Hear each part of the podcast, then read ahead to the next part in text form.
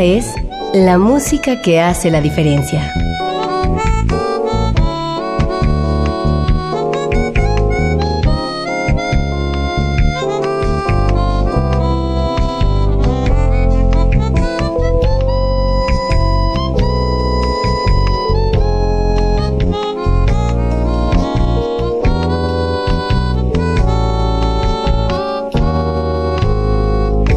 Las estrellas del pop y de la música brasileña.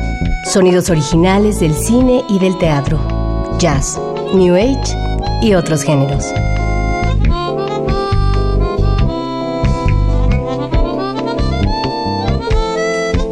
Una emisión de Radio UNAM con los comentarios de Germán Palomares Oviedo.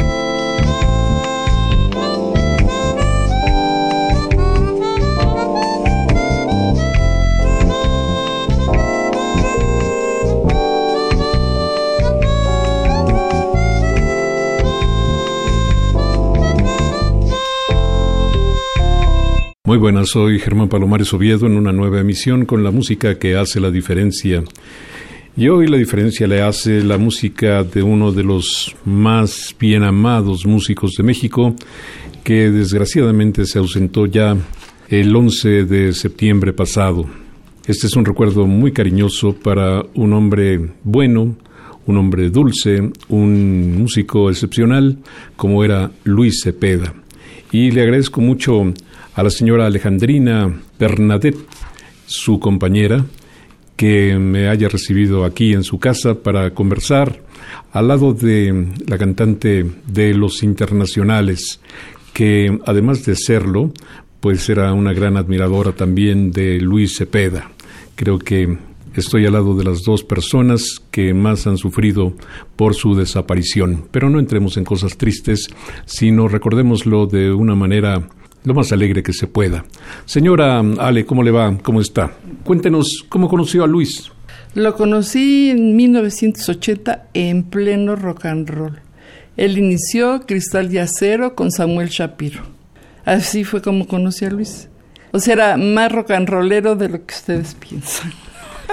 ¿Y mm, cómo se hizo la relación? ¿Cómo fue entrando en confianza hasta ser pareja? No, pues nos conocimos y luego luego hicimos clic y ya al año ya estábamos emparejados. ¿Y qué fue lo que más le llamó la atención de Luis Cepeda, señora Ali? Su manera de tocar, su manera de improvisar. Tenía carácter fuerte, pero a la hora que él se subió al escenario y a mí me sorprendió porque yo cuando lo oí tocar piano clásico yo le decía, ¿qué haces ahí en el rock and roll? ¿No estás aquí en el clásico? Pero a él le gustaba todo. Sí, yo creo que fue uno de los músicos más polifacéticos que yo conocí, pero mm, me importaría mucho más ahondar en su carácter. ¿Cómo era en la vida cotidiana? Ah, muy cariñoso. Era callado, pero le gustaba, amaba estar en su casa. Su casa era lo máximo. Muy cariñoso, le gustaba componer, hacer los arreglos, hacía los arreglos y aquí daba de vueltas en la mesa yo le decía, oye, ya dejaste un canal aquí. Estoy pensando, a, la hora que componía igual, o sea, como que se le venía el hilito y órale. Y así es como lo conocí de toda la vida. Señora, ¿y cuáles eran las cualidades, las características que podríamos destacar de Luis Cepeda como ser humano, además de lo cariñoso y yo había dicho dulce que era? Bueno, siempre ayudaba mucho a la gente. Amaba lo que era dar clases era su... Yo le decía, pues no que el piano es tu pasión, y resultó que no, que dar clases era para él lo máximo, sus alumnos eran lo máximo. ¿Disfrutaba más eso que estar sobre el escenario? Yo creo que tuvo sus temporadas, o sea, sí le gustaba el escenario, pero cuando es que él daba clases, entonces decía, ya no tengo que salir, ya no tengo que viajar, ya estoy en mi casa, y eso era lo que a él le gustaba, estar aquí en su casa. Sin embargo, en los últimos años de su vida profesional fue el director musical y pianista y tecladista de Los Internacionales, el famoso grupo Versátil. Y fue ahí como lo conociste, Elsa. Así es, antes que nada, muchas gracias por la invitación, Germán, y un saludo a toda la audiencia. Es un placer estar aquí. Y pues, ¿qué puedo decir de Luis Cepeda? La verdad es que para mí fue un honor, un privilegio haber tenido la oportunidad de trabajar con él, de que fuera mi maestro, porque finalmente todos los que tuvimos la oportunidad de estar con él, lo vemos así como un gran maestro. Muy bien, pues vamos a empezar la parte musical para que ustedes se familiaricen con el trabajo de Luis Cepeda, si es que no tuvieron la oportunidad de escucharlo, en sus numerosas apariciones, tanto como miembro de agrupación como solista. Bueno, vamos a empezar contigo, Elsa, ¿qué te parece? Elsa Pérez Urbina y los internacionales canta Frenesí de Alberto Domínguez. Gracias, un placer.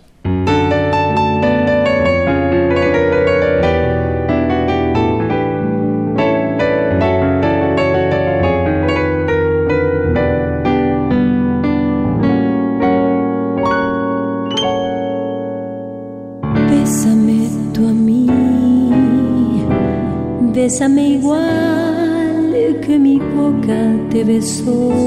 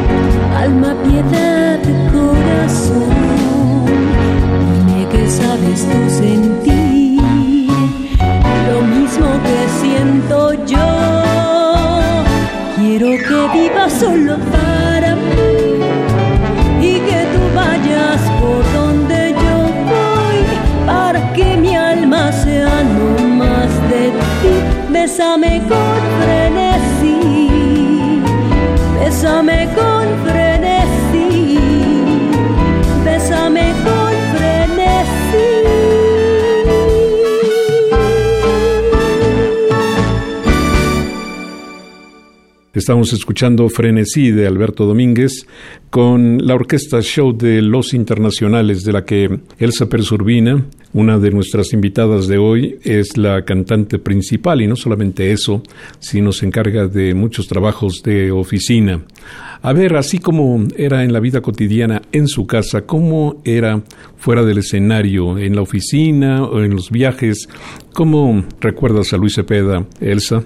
Mira, hay tantas anécdotas de Luis Cepeda, tan maravillosas, de verdad que así como era muy exigente y que de repente eh, nos trataba con la varita y nos decía, así no va, alguien se está desafinando, por Dios, los coros, alguien está haciendo una segunda que no va, tenía un oído absoluto y podía darse cuenta de cada error que pudiera estar pasando en, los ensayos o en los eventos.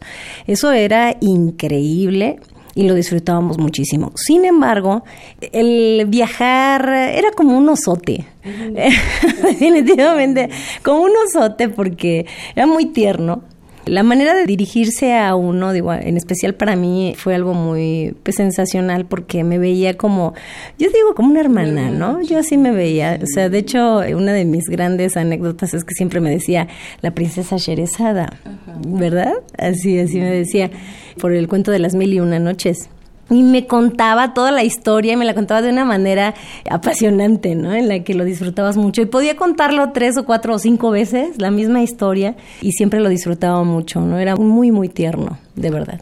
¿Hace cuántos años Luis Cepeda se incorporó a los internacionales como director y como tecladista y pianista? Él entró justamente en enero del 2000, igual que yo. Entonces este, entramos juntos, pisamos los internacionales por primera vez en enero del 2000 pues una larga trayectoria como director musical de esta agrupación. Bueno, yo conocí a Luis más como jazzista que como cualquier otra cosa, pero me parece que un músico como él pudo haber hecho muchas otras cosas, además de ser el director musical de un grupo versátil. ¿Por qué se habrá quedado con los internacionales? ¿Por qué habrá escogido ese trabajo como el suyo principal, Ale? Porque él trabajó con muchos artistas, con Emanuel, con Ana Gabriel, con José José, con Daniela Romo. Y entonces, como viajaban tanto, él era más de casa, cuando encontró a los internacionales dijo, de aquí soy, ya no viajo, ya estoy feliz. Y eso era lo que a él le encantaba.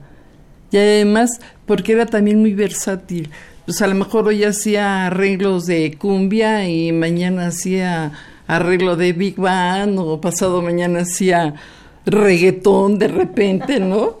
Entonces hacía de todo, de todo. Y eso es lo que a él le gustaba, como que todo lo repetitivo para él como que se aburría. ¿Y tú qué opinas al respecto? ¿Por qué se habrá quedado con los internacionales Elsa Pérez Urbina?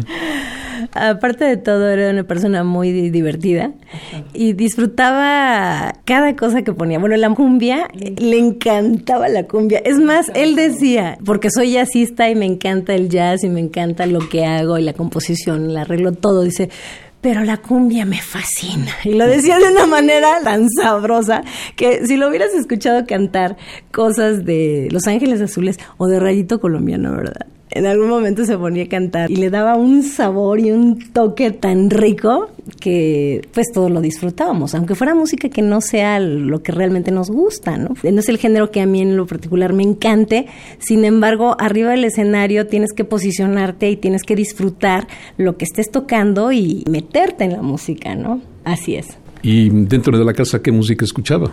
Aquí, el decir voy a poner un disco y voy a escuchar, jamás prefería sentarse al piano y se ponía a tocar y le gustaba tocar clásico. Pues él es pianista clásico, hizo la licenciatura de piano clásico. O de repente empezaba a componer, empezaba a hacer sus locuras. Cuando escuchábamos música, por decir un domingo, decía, tengo que escuchar todo esto de composición de los alumnos. Y ahí lo ponía, íbamos oyendo por pedacitos, iba calificando, me decía, ¿cómo oyes esto? Como si te gusta. como Y así nos podíamos pasar todo un domingo escuchando, porque Luis dio muchas clases de composición y era lo que a él le encantaba. Cuando decíamos, a ver, viernes party, ok, ya sabía yo. Entonces hacía yo botanita, sacábamos la botellita de vino y a mí me encanta Tony Bennett, entonces me ponía Tony Bennett y escuchábamos Tony Bennett, escuchaba Frank Sinatra o sea, le gustaba escuchar jazz, pero así que él dijera, voy a poner esto para oír. cuando ponía para relajarse o algo era clásico. Y se sentaba al piano y le encantaba tocar clásico. Bueno, de que tenía buen gusto no cabe la menor duda. Vamos a poner algo más de los internacionales. Este es un tema de Bart Howard que se llama Fly Me to the Moon. El cantante es Roberto Casas del Real, que es también el director general de la organización. Llévame a la luna, que también es conocida como In Other Words o En otras palabras, la orquesta show de Los Internacionales.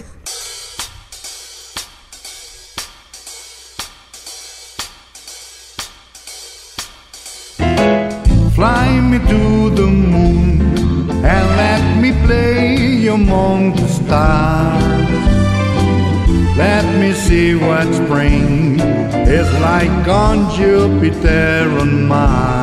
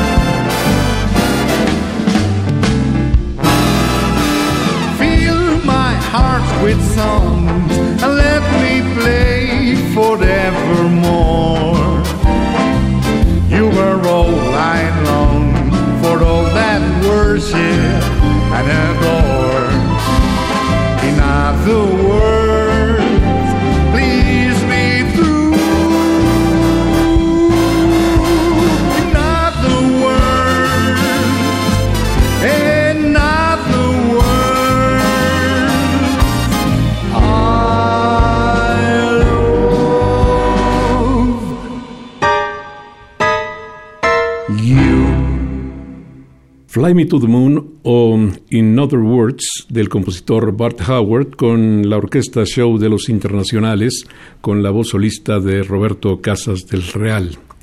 A mí me parece que mm, sí hizo muchas cosas, me parece que fue un músico versátil, fue un músico muy querido, un músico muy apreciado, pero me parece también que fue un músico un tanto desperdiciado, porque con tantas capacidades pudo haber hecho mucho más de lo que hizo. ¿Por qué prefirió el bajo perfil, Ale? Alejandra Bernadette, que es su compañera de vida. Pues no, así era él.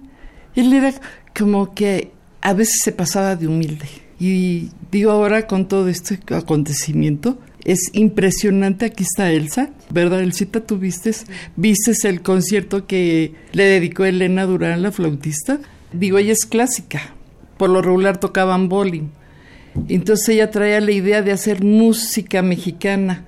Y todo el mundo le decía, ay, pues, estás loca. Entonces le dijo Luis, vamos a ver cómo salen los arreglos. Entonces, piano, todo lo que era el mariachi, Luis lo hizo en piano y la que era la voz, Elena en la flauta. Y eso fue un, en Europa no sabes cómo le encantaba a la gente. Fuimos a un festival en Edimburgo y hicieron 26 conciertos seguidos.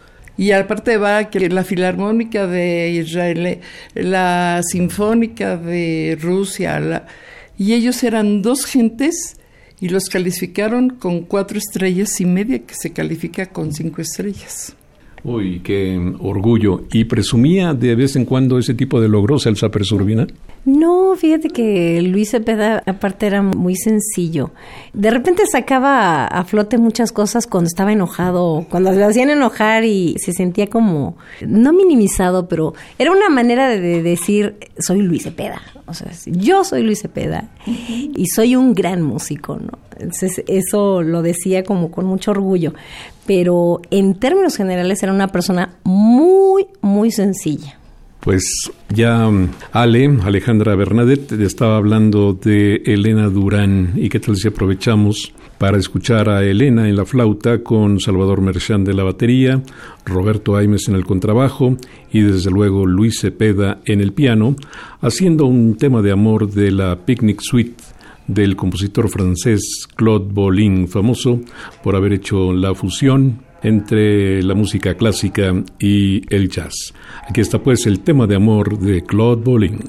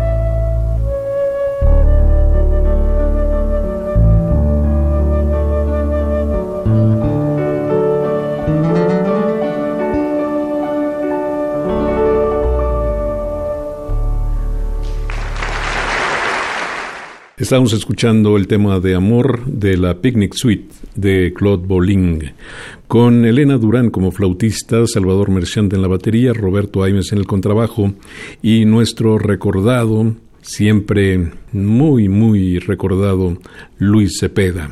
Bueno, ¿cómo establecieron contacto, cómo hicieron la relación Luis Cepeda y Elena Durán? Ale. Por Roberto Aimes, invitó a Luis porque venía Elena a hacer unos conciertos en la sala Nesa y Elena conoció con Luis y hicieron un clic y ensayaban y jugueteaban y a uno se le ocurría una cosa y a la otra otra cosa y Luis hacía los arreglos y le escribía las improvisaciones y Elena decía, he tocado con miles de pianistas en Europa, pues ella es muy conocida, pero el mejor, Luis Cepeda. Y además se hizo una relación de amistad con ella y su esposo, con nosotros. Son gentes muy especiales, pero muy queridas. Háblanos de su descendencia. ¿Tuvieron familia? Sí. ¿Cuántos y quiénes? Luis Fernando, que es el más chico, y luego está Billy y Jessica. ¿Y alguno de ellos tuvo vocación musical? Pues mira, Jessica la Grande, ella estudió actuación, teatro, terminó la carrera de ballet clásico y ahora se dedica a producciones. El otro estudió historia del arte. Una la bailada, la otra no. Y el más chico estudió en Yamaha, estudió en Artene, terminó hasta sexto y todo, y de repente dijo, ¿sabes qué, papá? Yo no voy a ser músico como tú porque jamás voy a tocar el piano como tú. Él le gustaba mucho la pintura, le gustaba mucho el dibujo. Pues ok, y resultó que no, o sea, ya hizo la carrera de biólogo, luego hizo dos especialidades y luego hizo la maestría en bioquímica y ahorita está acabado un doctorado, el que iba a ser músico. Pues qué lástima que los genes musicales no aparecieron en esta generación, pero aparecerán seguramente. O sea, hay dos nietos, les gusta mucho la guitarra. Pero no el piano. Pero no el piano. No, porque se comparaban con el abuelo. Y decían, no, está muy difícil llegar a tocar así. O sea, el hijo chico que iba a Yamaha y decía, ¿y cuándo voy a tocar así de rápido como mi papá? Yo le decía, cuando estudies ocho horas. Naturalmente. ¿Sabes qué es lo malo de ser un músico tan bueno, tan importante, con una personalidad tan agradable?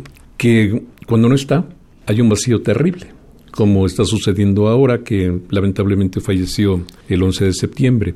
Pero, ¿cómo hacía el grupo de los internacionales para suplirlo cuando estaba enfermo, cuando tenía otro compromiso, etcétera. Mm, es increíble, lo puedo entender porque creo que yo me identifiqué mucho con Luis en ese sentido de ponernos tanto la camiseta de los internacionales, de decir, no podemos darnos el lujo de faltar aunque estemos enfermos. Y te puedo decir que Luis jamás, en 20 años, jamás faltó aún enfermo, aún con gripa, aún con bronquitis o lo que sea, pero traía bufanda, eh, cubrebocas porque sí, este, cuidaba mucho eso, pero nunca faltó. Su responsabilidad era impresionante, era el primero en llegar a los ensayos, el primero en llegar a los eventos. si la cita era a las 7 de la noche, él llegaba a las 5 o a las 4 porque decías que qué tal si el tráfico, no puedo darme el lujo de llegar tarde. Caray, quizás por eso también su carrera en otros caminos no fue tan luminosa como debía ser. Voy a salir un poco del tema Luis Cepeda, pero mm, quizás no tanto porque, mm, como les había dicho, gracias a mm, Alejandra Bernadette, su compañera de vida, estoy ahora en su casa acompañado por ella y por Elsa Pérez Urbina. Pero aunque me va a costar trabajo de escribir, esta es una casa absolutamente navideña hay por lo menos 12 casitas iluminadas en eh, una forma tan bella, tan tierna, y muchos otros arreglos en la casa. Luis amaba la Navidad, estoy seguro, amaba las fiestas de fin de año, Ale. Sí, su máximo era sentarse aquí, prender sus luces, y ahí podía estar horas viendo las luces y le encantaba. Si te das cuenta, todo tiene el pianito, notitas musicales, porque eso es lo que a él le gustaba. no habrá tenido un poco alma de niño, porque siempre lo vi así, un poquito infantil, pero esto sin esta manera que a veces usamos para mm, soslayar a la gente, para soslayar el talento de los seres humanos. No, esto es un halago, esto es realmente una virtud, tener un espíritu infantil, así con cierta inocencia. Claro que sí. Cuando estaban los hijos chicos, ahí lo veías en el suelo tirado jugando canicas. mi mamá decía, tu ratón de biblioteca, lo está jugando. Porque todo lo que le preguntaban, todo sabía. Ahora con los nietos, bueno, ya los nietos tan grandes, igual, ¿eh? Vámonos de día de campo. Nada más solos los niños con nosotros, igual aquí en la casa. Ay, media hora, voy a jugar media hora. Y se ponía a jugar serpientes de escaleras. O sea, tenía un alma de niño gigantesca. Qué maravilla. ¿Alguna vez medio se peleó contigo? No lo creo, pero pues tengo que preguntarlo, Elsa Pérez Urbina. Sí, pelearnos jamás en la vida. nunca, nunca, nunca. Pero sí, de repente me llegaba a llamar la atención, pues eh, obviamente cuando estábamos ensayando, quería que las cosas salieran más rápido. Me decía, concéntrate. El cita, concéntrate, por favor. Hay que dar el ejemplo. No estamos jugando, niña. Así, así de repente me decían, niña, no estamos jugando, apúrale, ¿no? Entonces, pues sí, sentías como el reglazo y te ponías en cintura, ¿no? Bueno, pues. Te voy a platicar una anécdota. El día que falleció, estaba preocupado porque tenían evento jueves, viernes y sábado. Llegó, venía cansado, se sentó, me dice, quiero descansar, se despertó, tengo hambre. Sí, pues te doy de comer. Pero espérame, le habló al cantante, lo regañó que se pusiera a estudiar, así como dice Elsa, ¿eh? Que se pudiera estudiar porque iba con Big Bang, creo. Mandó papeles que faltaban de la orquesta. Comió, descansó, canceló a los alumnos. Tenía tres alumnos. ¿Sabes qué? Mm, no voy a poder, mejor los voy a cancelar. Ok, perfecto. Imagínate ya las horas pues, ya no estaba. ¿Y qué le pasó? Un paro respiratorio. ¿Tenía antecedentes de enfermedades? Él padecía mucho de gripas y estaba muy alta la contaminación. Habíamos ido al médico unos días antes y estaba de la presión perfecta, del corazón perfecto, pero no estaba oxigenando bien. Entonces le mandaron como a los asmáticos. Estaba choqueado el pobre cantante, porque decía, es que me habló y me regañó, como dice Elsa. Pero es que él era, para el trabajo, él era muy cuadrado. Ese 11 de septiembre, cuando recibí la noticia, pues también no supe qué decir, no supe qué pensar, me parecía como una broma, como un algo que después se iba a descubrir que no era cierto y que todo seguía normal. Lamentablemente, pues lo normal es que la gente emprenda el rumbo y lamentablemente Luis Cepeda ya no está con nosotros, pero sigue con la música y sobre todo a través de cosas realmente interesantes que hizo, como este medley de Brubeck con Gershwin, Dave Brubeck y George Gershwin. También Salvador Merchant está en la batería, Roberto Aimes en el contrabajo y desde luego el piano de Luis Cepeda. Es un rendimiento muy largo para que ustedes puedan calificar este medley de dos generaciones de músicos completamente diferentes, Dave Brubeck y George Gershwin. Aquí está.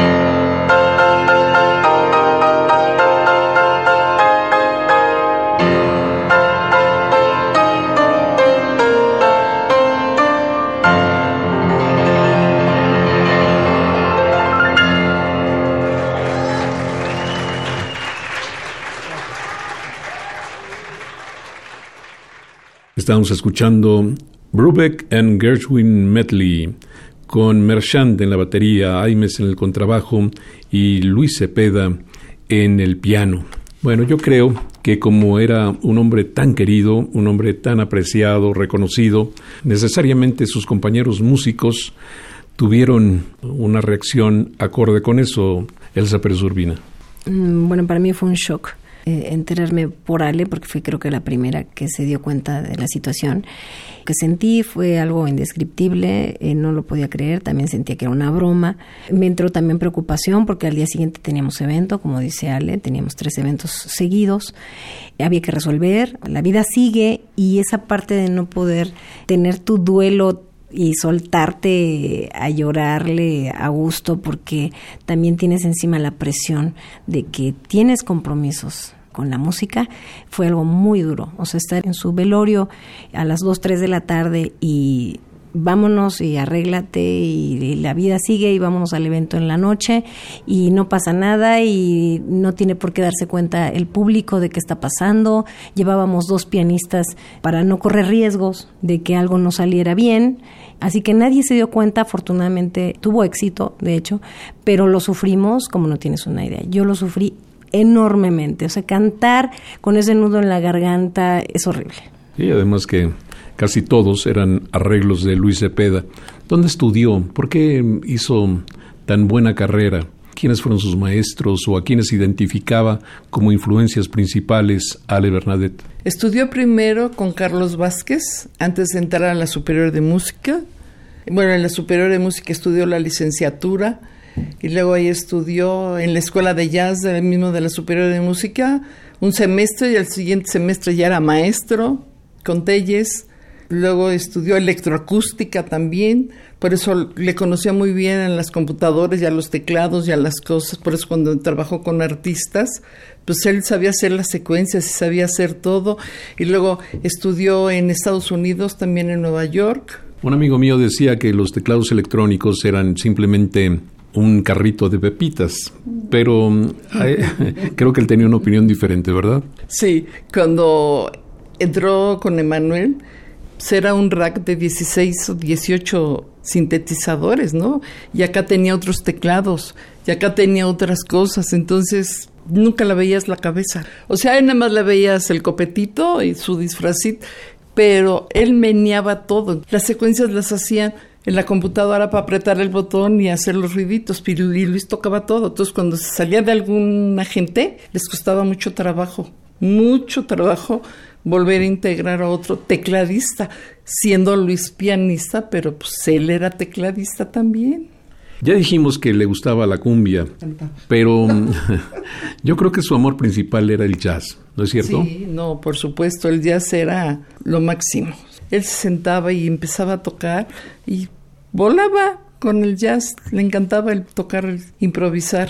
Pero mm, hace rato escuché que también le gustaba tocar música clásica. Claro, pues él estudió la licenciatura de música de piano clásico. Pero ganaba el jazz. Sí, hasta lo regañaba su maestro, porque muchas veces llegaba y él estaba enseñándole a sus compañeros una improvisación o algo y el que era su maestro le decía, es que estás mal educando porque los clásicos y los jazzistas no se llevan. Y él decía, si es música, todo se tiene que llevar. Cuando estaba dirigiendo, cuando estaba ahí a punto de empezar un show, cuando tenía que calentar los dedos, cuando estaba fuera de los reflectores, ¿qué tocaba entre ustedes? Generalmente sí era jazz. Sí. sí, sí, sí, le gustaba mucho improvisar. De hecho, llegó a hacer improvisaciones. Hay dentro del repertorio eh, que tiene aquí sus composiciones, las llegó a componer en momentos muy inesperados. Así de que le surgía algo en el momento, lo escribía y wow, salió una canción divina. Pues vamos a ver qué tan divina os suena este que se llama Lemon Flavor, o sea, el sabor a limón, con Luis Cepeda, compositor, Luis Cepeda tocando el piano y Luis Cepeda en los sintetizadores. Dímale. Esa canción se la hizo a uno que fue muchos años guitarrista, Paquito Limón. Y de repente le salió y se la compuso y se la regaló. Sabor a limón de Luis Cepeda.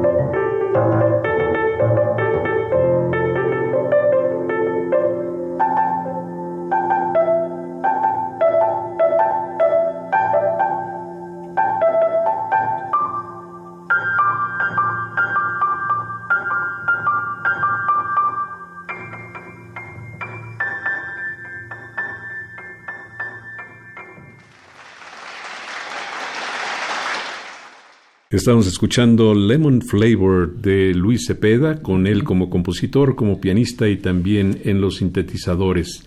Ale, ¿qué recuerdas de los viajes de Luis Cepeda?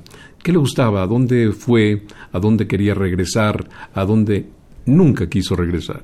Mira, cuando iba con los artistas, pues ellos iban solos y ya sabes que andan hoy aquí, mañana allá y pasado acá. Pero ya cuando él empezó a tocar solo, siempre lo acompañé yo.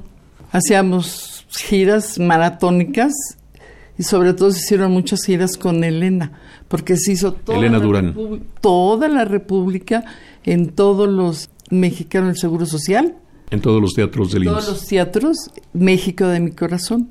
Y era entre semana, porque él el jueves tenía ensayo y el fin de semana tenía evento. Entonces, Elena sabía que eran de lunes, martes y miércoles, eran los eventos. Y así se recorrió a muchísimos lados. Y le encantaba. Pero me contaste de alguna anécdota en Europa, por ejemplo. Sí, bueno, en Europa, por supuesto. En París nos metimos a un antro de jazz, pues ya el señor ahí tocando, feliz. En Edimburgo, 26 conciertos fueron en Edimburgo, llenos totales. A Edimburgo le encantó, nomás que decía que le chocó. O sea, él le gustaba porque es muy diferente el europeo. Lo malo es que allá llueve todo el santo día y hace un frío del carambas. Entonces eso no le gustaba. Pero salíamos, por decir, del concierto porque eran temprano ya ubicábamos a ver qué íbamos a conocer aquí, íbamos a conocer allá. Luego decía, ay, no, hoy me quiero quedar a descansar. Y nos íbamos ahí abajo, arriba se veía el castillo, ya hacía yo lunch, y ahí nos comíamos nuestro lunch y platicábamos, ya nos íbamos caminando. Nos pasábamos como pareja muy bonito, muy padre. ¿Y de Francia qué pensaba? Y la pregunta viene a cuento porque mm, tú tienes antecedentes franceses. Ah, bueno, le encantaba, por supuesto. Yo camino mucho, entonces no me repelaba, pero hay veces que decía, creo que me pasé, pobrecito, tiene los pies ya hinchados. Le encantaba. Y veía en Notre Dame, un día iba a ver un concierto, entramos, ¿no? A Notre Dame. Entonces, como que no llegaba el pianista, y necesitaban hacer el chequeo de sonido. Él se metió y empezó a tocar en el piano. Yo decía, Luis, es que haces cada cosa que yo me puedo morir. ¿No? Y fascinada la gente también. ¿Intentó alguna vez en el órgano? Luis fue organista. A los 13 años Luis daba clases de órgano con Tony Cabral. Ah, Tony Cabral, otra de las figuras inolvidables de la música de México. Tenía 13 años y él ya demostraba órganos. Ganó dos, tres concursos de Yamaha. Qué barbaridad, qué cosa tan increíble, ¿no? Ah, en tantos viajes, en tanto recorrido por la República, Elsa Pérez Urbina, ¿qué le gustaba? ¿Qué comida prefería? Híjole, todo, o sea, amaba la comida. Los carbohidratos le encantaban, ¿verdad? Yo veía que le encantaban todo lo que eran los pastelitos, las papitas. Sí, era muy, muy postrero, ¿no? Es que era un niño, lo- como lo, lo dijiste hace rato. Un niñote, verdaderamente. Y hacía bromas y de repente contaba mil anécdotas. Era muy culto porque también eh, estudiaba mucho, leía muchísimo. No sé cómo le hacía para eh, en los viajes tan largos estar leyendo a una velocidad impresionante. Y luego nos platicaba lo que estaba leyendo y bueno, era un agasajo porque tenía el don de poderte platicar las cosas como un cuento, de manera que te entendías lo que te estaba diciendo, ¿no? Muy agradable. ¿Me quieres decir algo, Ale? que era el comelón más grande que había. De repente en la madrugada oía yo el refrigerador, yo oía yo el microondas. Si ya cenaste, Luisito, tengo hambre. O salía yo al súper, estaba dando clases y entraba y decía, ¿qué calentaste? Ay, una botanita. Se echaba cuatro o cinco salchichas. Era comelón. Y claro, yo también, a mí me gusta mucho la cocina. Entonces, diario él me decía qué menú quería comer. Caray. Pues, eh, no sé por qué me identifico tanto con Luis Cepeda, pero en fin. Bueno, vamos a escuchar un poco de más música. Esto se llama República de Brasil. Y aquí le acompañan Salvador Agüero en la batería, el famoso Rabo Mayor, Víctor Ruiz Pasos como bajista Y mm, República de Brasil es composición y desde luego interpretación de Luis Cepeda. Pero esta República de Brasil tiene que tener alguna anécdota también. Por supuesto. Estábamos sacando pasaportes y se le ocurrió de repente. Yo creo que había mucha gente, ¿no? Entonces, en una servilleta de una dona, empezó a escribir, hizo ahí sus anotaciones, sacamos el pasaporte llegó, se metió el piano y empezó a componer, porque así era Luis, así componía en un papelito, en la servilleta. A él se le venía la idea y en ese momento hacía las cosas. Pero cuando tocaban en los conciertos tenía su anécdota. Entonces decía que estaba República de Brasil sin número en la calle de República de Brasil en el centro y que a lo largo yo, ay, los manifestantes, que no sé qué, y entonces no eran manifestantes, eran los alumnos de una escuela de música y venían haciendo su batucada, pero él estaba comiendo sus tacos de canasta con su pato de uva y platicaba la anécdota y toda la gente se reía.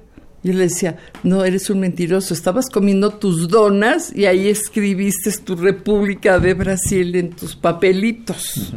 ¿Y nunca conoció el país? No. Ah, qué lástima. Seguramente hubiera tenido una mayor influencia para componer. Pero Luis, Luis hablaba muy bien portugués porque tenía amigos portugueses. Bueno, estuche de monerías es el Luis Cepeda. Habíamos anunciado entonces República de Brasil sin número con el trío de Luis Cepeda. ¿Qué falta nos haces, Luis?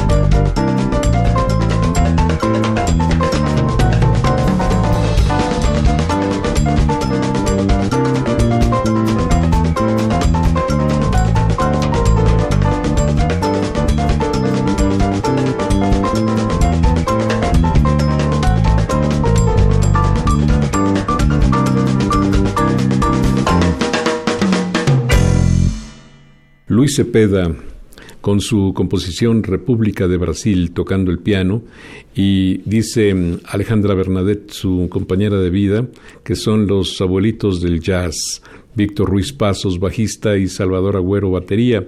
Y no le falta razón porque Ruiz Pasos debe estar por ahora cumpliendo 86, si no estoy mal, y Salvador Agüero pasa de los 90.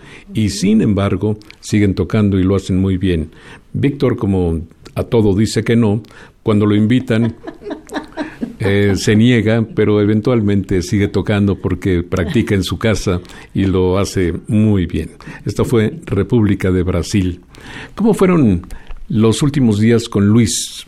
Algunas veces uno tiene presentimientos, algunas veces uno empieza a imaginar cosas que eh, pues no son muy agradables y de repente uno se pega en la cabeza porque dice, ¿cómo estoy pensando este tipo de cosas? ¿A ti te pasó algo así? ¿Tuviste premoniciones? No, realmente como premonición no. Lo que sí es que lo veía como más cansado. Y no fue una precisión nada más mía, lo llegaron a comentar dos o tres personas, incluyendo gente del sindicato de músicos que ahí hasta los últimos momentos dio clase en la escuela del SUTUM y mencionaban que justamente ese día que se nos fue salió del sindicato caminando muy despacio. Entonces sí se veía cansado. Elsa Pérez Urbina, que vivió 19, casi 20 años trabajando con Luis Cepeda. ¿Qué le llamaba la atención? ¿Qué cosas lo hacían reaccionar intempestivamente, Elsa? Para todo era sumamente sensible. Para las cosas muy bonitas se enojaba mucho. No sabría decirte qué en específico porque él era muy emocional. Como buen músico. Sí, sí, definitivamente. Como tú y yo hemos platicado que los artistas necesariamente viven en un mundo paralelo, como si viviendo en este mundo vivieran también en otro, completamente alejados de nosotros. Caray, cuando uno eh, empieza a recordar, hay cosas que no uno no quisiera hacerlo. Pero, mm, ¿qué enfermedades tuvo Luis durante su vida? Padeció mucho siempre de bronquios. Ya me habéis dicho eso, pero, por ejemplo, de ser tan comelón. Era diabético. Entonces, decía Luis, yo le decía a Huicho, parece mentira que me tengo que pelear contigo, no porque andes de borracho, ni andes de drogado, ni andes de parranda, sino porque comes lo que no debes. Yo aquí procuraba hacerle la dieta y él salía, abría yo el coche, los gansitos, los roles, el Jumex. Entonces, me decía, es que es lo que me gusta, dame chance. Lo más fabuloso de la vida es la comida.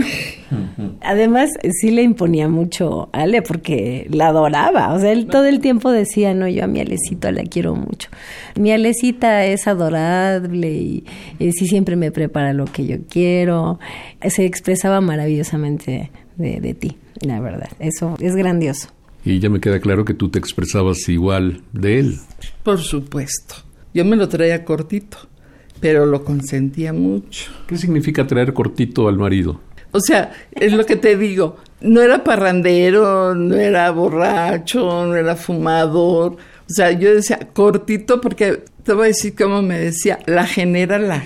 La generala Cuidado. No, no solo eso, ¿eh? también puedo decirlo. Siempre decía mi cocodrila del Nilo. Ah, sí, Esa es de cariño era su cocodrila. Sí, su cocodrila. Bueno. Dice, se enoja mi cocodrila, ¿no? El cita, oye, ¿cuándo nos vas a pagar? Porque si no se enoja mi cocodrila y no, no, ¿para qué quieres?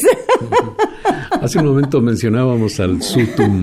¿Cómo fue su vida gremial? ¿Estaba cerca del sindicato? ¿Estaba cerca de sus compañeros músicos?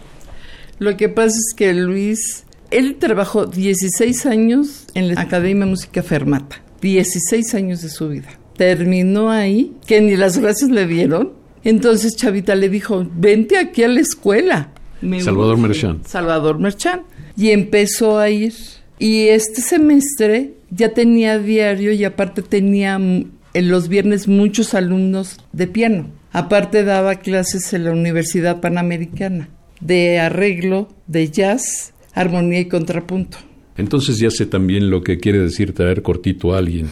Lo ponías a trabajar 24 horas diarias. No, él era feliz dando clases, le encantaba. Pero ya le organizaba yo los tiempos, porque antes yo le decía a Luis, también trabajas mucho y cobras poco. Y se enojaba hizo muchas grabaciones, muchos jingles, mucha música de película, música de novela. Le decía, tú trabajas y el otro se lleva el crédito, pues no se vale. Y aparte te pagan tres pesos, ¿no? Entonces ahí sí me enojaba yo con ese tipo de cosas.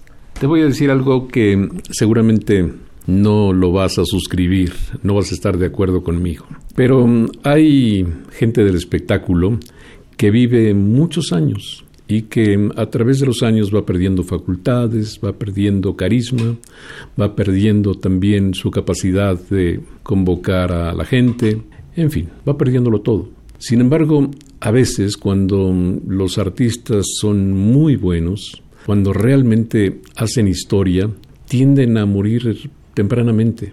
Y entonces uno no solamente lo recuerda como lo que fueron, sino les empieza a llamar leyendas yo creo que de alguna forma Luis con su desaparición está empezando a ser una leyenda. Pues sí, ya era leyenda, ¿eh?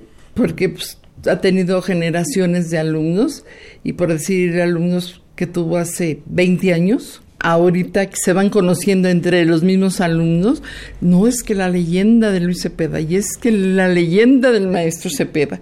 Entonces sí se hacen leyenda, por supuesto.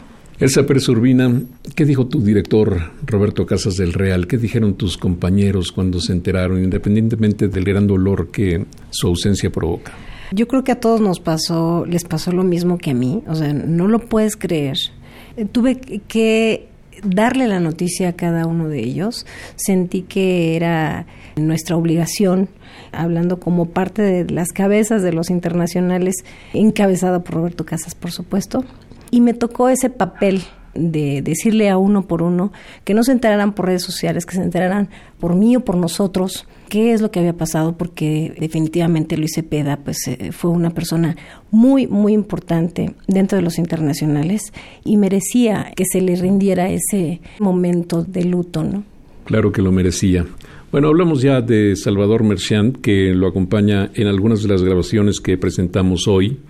Y Luis Cepeda compuso para mm, el disco de 50 años como músico profesional de Salvador Merchant un tema que se llama San Salvador, que además con la cuarta aumentada de Merchant sigue reproduciéndose muy frecuentemente. Aquí pues vamos con el último tema de esta emisión que se llama San Salvador de nuestro inolvidable Luis Cepeda.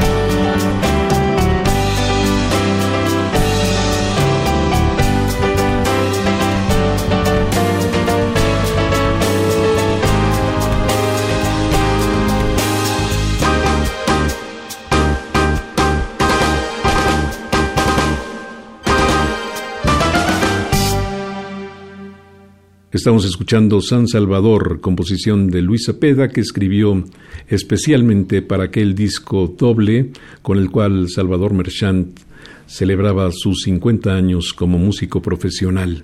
Bueno, eso fue lo que dijo, pero en realidad tenía algunos años más. Así que, Alejandra Bernadette, te agradezco mucho que nos hayas recibido en tu casa. Eres una persona muy amable, eres también muy dulce, creo que no pudo haber tenido Luis Cepeda mejor compañera que tú. Ay, al contrario, muchas gracias por este programa. Y Elsa Pérez Urbina, lo platicamos, lo planeamos y lo conseguimos. Este es un pequeñísimo homenaje, un pequeñísimo recuerdo para alguien que nos ha dejado una huella profunda. ¿Te gustó? Muchísimo. Eh, quiero agradecerte mucho, Germán. Me siento todavía en este momento muy emocionada porque además se respira aquí en casa de Ale, en lo que fue casa de Luis Cepeda. Se respira todavía su presencia, yo lo siento, y pues es una emoción muy fuerte.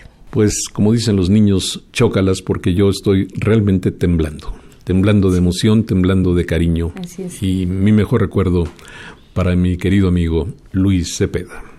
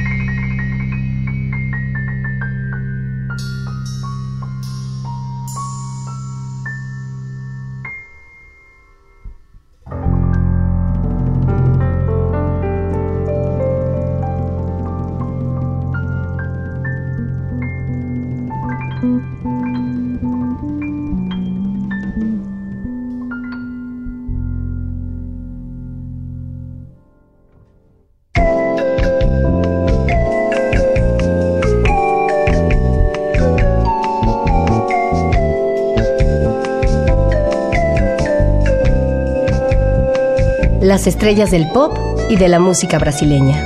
Sonidos originales del cine y del teatro, jazz, new age y otros géneros.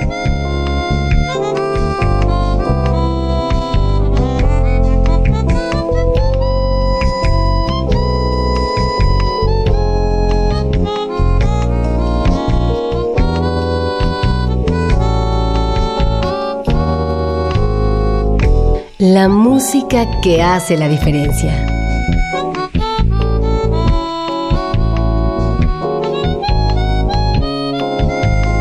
Una emisión de Radio UNAM con los comentarios de Germán Palomares Oviedo. Con la realización técnica de Francisco Mejía. Sugerencias y comentarios en gpalomar.servidor.unam.mx. También en Twitter y en Facebook. A través de la web, escúchenos en radiounam.unam.mx. Alternativa AM.